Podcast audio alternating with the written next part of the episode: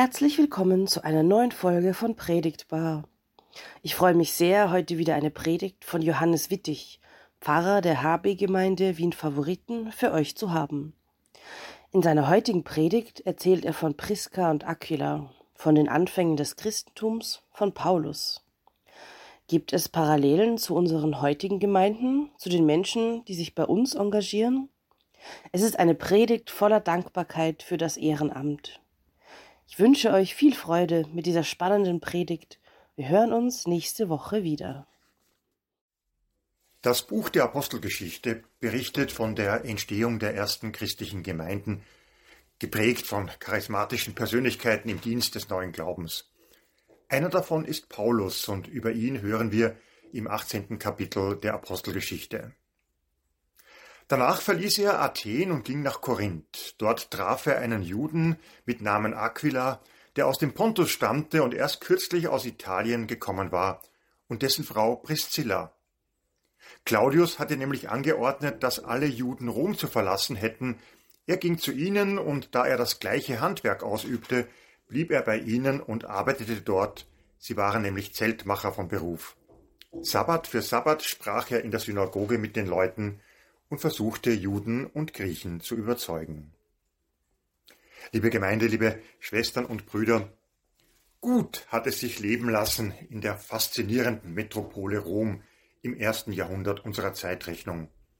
So auch für Priscilla oder Priska, eine junge jüdische Frau. Ja, gewiss, sie hat jüdische Wurzeln, aber eigentlich sind sie und ihre Familie vollständig assimiliert. Sie trägt einen lateinischen Namen, ist römische Bürgerin und als sie ihren späteren Mann Aquila kennenlernt, hat man viel gemeinsam. Auch er ist ein Jude aus dem heutigen Anatolien von der Schwarzmeerküste und er ist ebenfalls ganz in die römische Gesellschaft integriert mit lateinischem Namen und vollem Bürgerrecht. Die beiden heiraten, eröffnen ein Geschäft in Rom, stellen Zelte, Baldachine und Vorhänge her. Alles passt so, wie es gerade ist. Man geht natürlich auch weiterhin in die örtliche Synagoge in Rom und dort kommen immer wieder Gäste aus den östlichsten Provinzen des Reiches hin. Einige von ihnen haben etwas zu berichten von einer Aufbruchsbewegung, die bereits viel Aufsehen im jüdischen Zentrum Jerusalem erregt hat. Neue, frische, begeisternde Ideen eines Rabbis namens Jehoshua aus Nazareth. Diese Ideen begeistern Priska und ihren Mann, gebannt hören sie den Rädern aus dem Osten zu und mehr und mehr wird deren Glaube auch zu ihrem Glauben. Ein ganz neues Bild von Gott eröffnet sich für sie, ein direktes, unvermitteltes, befreit von dem Teil der alten Traditionen, die nur als belastend empfunden werden, bei gleichzeitigem Wiederentdecken der Dinge, die wirklich gut und inspirierend an ihrem alten jüdischen Glauben sind. Das bleibt nicht ohne Auswirkungen auf die jüdische Gemeinde in Rom. Heftig wird diskutiert, offensichtlich die Diskussion auch in die Öffentlichkeit getragen. Den römischen Nachbarn geht das auf die Nerven, sie wollen ihre Ruhe haben, und irgendwann reicht es auch dem römischen Kaiser Claudius. Er lässt per Dekret alle Jüdinnen und Juden aus der Stadt ausweisen. Aus seiner Sicht geht es bei diesem Konflikt um einen gewissen Krestos, irgend so ein Störenfried, der vor einigen Jahren unter einem seiner Vorgänger in der Provinz Judäa hingerichtet wurde, Offensichtlich hat er immer noch seine Anhängerinnen und Anhänger und solche Wirrköpfe kann man in Rom einfach nicht gebrauchen. Also raus mit ihnen. Auch Priska und Aquila müssen sich einen neuen Wohnort suchen, unabhängig davon, auf welcher Seite sie in dem Konflikt gestanden sind. Zum Glück sind sie ja römische Bürger und dürfen sich, wo immer sie wollen, in diesem Riesenreich niederlassen. Sie entscheiden sich für die griechische Hafenstadt Korinth, eine Wirtschaftsmetropole, sicher gut geeignet, um wieder ein Geschäft aufzumachen. Und dort treffen sie auf einen weiteren Vertreter, wenn nicht sogar den Vertreter des neuen Glaubens, einen gewissen Paulus aus Tarsus. Schnell findet sich auch mehr an Menschen, die sich begeistern lassen, eine richtige Gemeinde entsteht, man trifft sich im Haus von Priska und Aquila, die beiden predigen, teilen das Abendmahl aus, taufen neue Mitglieder, sammeln für die Armen und versorgen diese auch. Aus heutiger Sicht könnte man sagen, Priska und Aquila sind kirchliche Multifunktionäre. Sie sind alles auf einmal. Pfarrerin, Kurator, Presbyter, Diakon, Kirchenmusiker, Öffentlichkeitsarbeiterin, Social-Media-Expertin, Schatzmeister und nicht zuletzt Presbyter für Bauangelegenheiten, denn schließlich ist es ja ihr Haus, in dem sich die Gemeinde trifft. Und das alles ganz offensichtlich als Superteam. Denn wann immer später Paulus von den beiden in seinen Briefen spricht, sind sie eine untrennbare Einheit. So untrennbar, dass man aus heutiger Sicht nicht mehr sagen kann, wer von den beiden wofür verantwortlich war in der Gemeinde. Wohl beide für alles. Paulus spricht im Übrigen einmal von Priska und Aquila und ein anderes Mal von Aquila und Priska.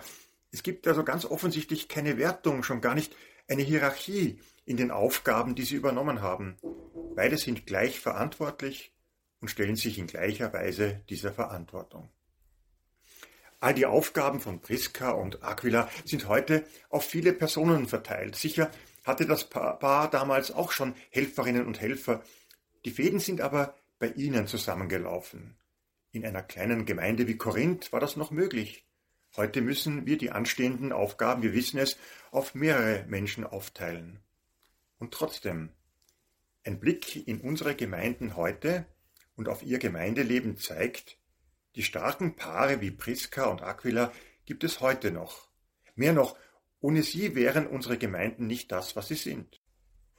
Dabei geht es nicht nur darum, dass man sich als Paar gemeinsam engagiert, also eine gemeinsame Vorstellung, ja vielleicht sogar Vision davon hat, wie das Leben in der Gemeinde aussehen könnte. Mehr noch, die Priskas und Aquilas von heute schaffen es, Gemeindeleben in das eigene Leben zu integrieren und umgekehrt. Damit entstehen auch heute Hausgemeinden, auch wenn wir uns gar nicht unbedingt mehr in Privathäusern treffen, die Gemeinde wird zu einem wichtigen Teil des Alltagslebens im Haus der jeweiligen Familie oder Partnerschaft. Und dadurch erleben die Unterstützten und Begleiteten in der Gemeinde Gastfreundschaft, auch ohne deren Haus physisch betreten zu müssen. Ich würde dieses gerne das Priska- und Aquila-Prinzip nennen, geistliche Gastfreundschaft durch Mitarbeit, Engagement und Empathie. Einladend sein durch Hineinnehmen der Sorgen und Bedürfnisse der Gemeinde in das Haus des Privatlebens. Ein Theologe unserer Zeit hat das so zusammengefasst, ich zitiere ihn. Eines ist gewiss. Mit der Dankbarkeit jener ersten Kirchen, von denen der heilige Paulus spricht, muss auch unsere Dankbarkeit einhergehen, den Dank des Glaubens und des apostolischen Einsatzes von Gläubigen, Menschen, Familien, Eheleuten wie Priscilla und Aquila, ist das Christentum bis zu unserer heutigen Generation gelangt. Es konnte nicht nur dank der Apostel wachsen, die es verkündeten, um im Boden des Volkes Wurzeln schlagen zu können, um sich lebendig zu entfalten, war der Einsatz dieser Familien, dieser Eheleute, dieser christlichen Gemeinden, der gläubigen Laien notwendig, die den Nährboden für das Wachsen des Glaubens geliefert haben. Und immer wächst die Kirche nur auf diese Weise. Diese Worte stammen von niemand Geringerem als Papst Benedikt XVI. aus einer Rede anlässlich einer Generalaudienz. Und in ökumenischer Offenheit und Verbundenheit kann ich jetzt nur sagen, dem ist nichts hinzuzufügen. Amen.